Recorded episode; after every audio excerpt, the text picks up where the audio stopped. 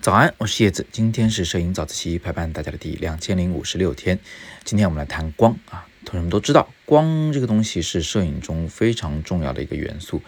有时候用光好，照片就漂亮；用光没用好呢，照片就会变得特别难看。甚至有人说啊，这个摄影就是用光的艺术。那当然了，没有光就根本没有摄影了嘛，对不对？但是很遗憾的是呢，光线这种东西呢，是我们比较不容易观察到的。因为它看不见摸不着嘛，啊，所以我们就会忽略它。那么如果要学习用光，我们从哪里开始下手呢？我给你一个简单思路啊，咱们说个九牛一毛的啊，这个但是这个九牛一毛的比较好理解。你可以分三个层次来理解光，或者说来观察光、利用光。第一个层次呢，就是这个光源它本身如何。如果把这光源拍到画面中来，它会形成什么样的一个样子？它会曝光过度吗？它会形成星芒吗？它会形成光斑吗？还是说它会在最亮那个地方形成一团光晕呢？你看，这些都是那个发光的物体本身，它会成什么形态啊？你要去观察它，并且利用它。比如说星芒比较有力量感，然后呢，呃，光雾就比较有这种温暖的感觉，有点怀旧，有点温暖感。这是第一个维度，说的是有关光源本身是什么样子的，什么形态的。然后第二个维度呢，就是这个光它打到主角身上以后是什么样子的。那比如说一片树叶被阳光射透，它是什么样的颜色？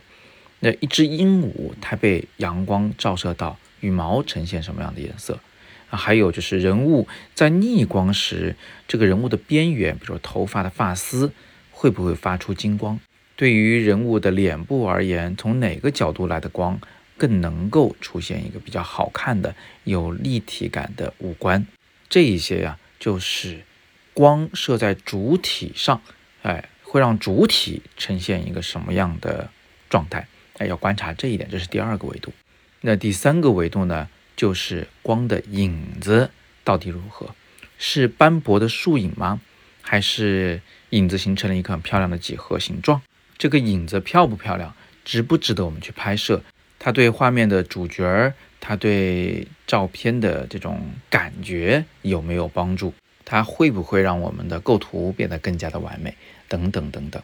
所以这是第三个维度，是光所形成的影子，它在摄影里的重要程度，大家千万不要小看。很多大片其实就是这个影子比较好。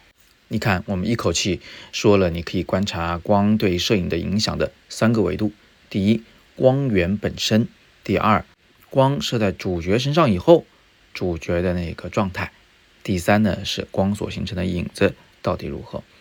这三者其实是有一个递进关系的。第一个更容易理解，更容易观察；第二个会难一些，而第三个也是观察影子那个是最难，或者换句话说啊，最容易被人忽略的。那如果你三个层次都做得不错，那我想这张照片的用光肯定是非常棒的。下次拍照的时候呢，就记得试一试，按照叶老师说的这个三部曲，一二三，观察下来，哎，看看能不能拍出一张更好的照片。